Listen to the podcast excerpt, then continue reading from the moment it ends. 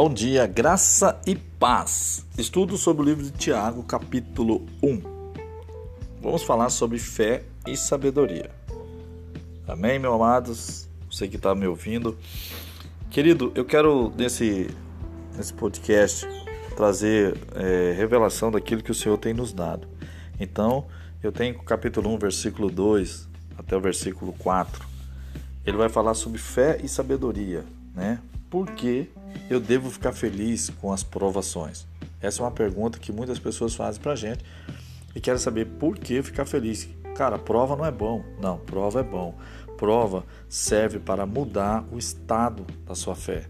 A prova, ela é a pressão que precisa mudar no estado da sua fé. Por exemplo, se eu tenho algo como a batata, a batata que você tem em casa, qual que é o estado dela? É um estado sólido né? Ela é dura.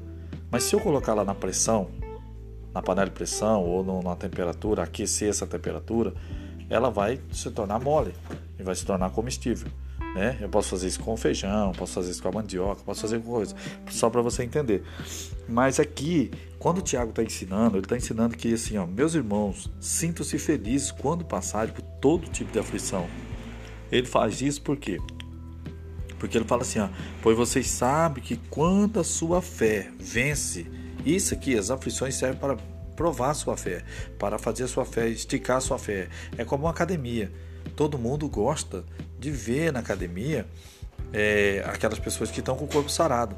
Mas se alguém dissesse para você todo o processo para deixar o corpo chegar naquele estado, se todo mundo falasse para você esse processo, eu não sei como seria, né? Ninguém queria fazer. Então, nós, como pessoas, nós, como seres humanos, estamos acostumados somente com o resultado e não queremos ver os processos. Os processos são a parte de aflições, perseverança. Todo mundo que chegou em algo, tá? É, todo mundo que chegou numa situação hoje que tem, ele pode estar tá fazendo isso. Agora, ele fala, quando ele fala assim, pois essa fé, quando ela vence as provações, ela produz perseverança. Essa perseverança, que essa perseverança seja perfeita, a fim de que vocês sejam maduros, corretos e não falem nada. Então o que acontece? A fé, ela vence, ela aumenta. Quanto, quando mais você vence uma prova, tá? Ela aumenta. Certo? Quanto mais acontece isso, ela aumenta.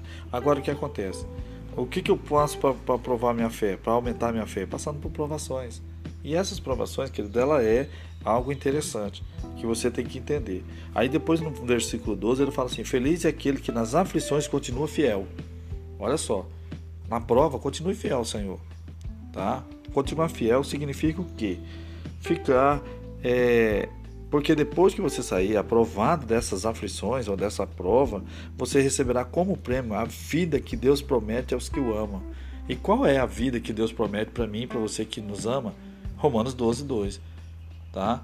Não conforme com esse mundo, mas transforme pela renovação do vosso entendimento, para que você possa experimentar qual seja boa, perfeita e agradável a vontade de Deus.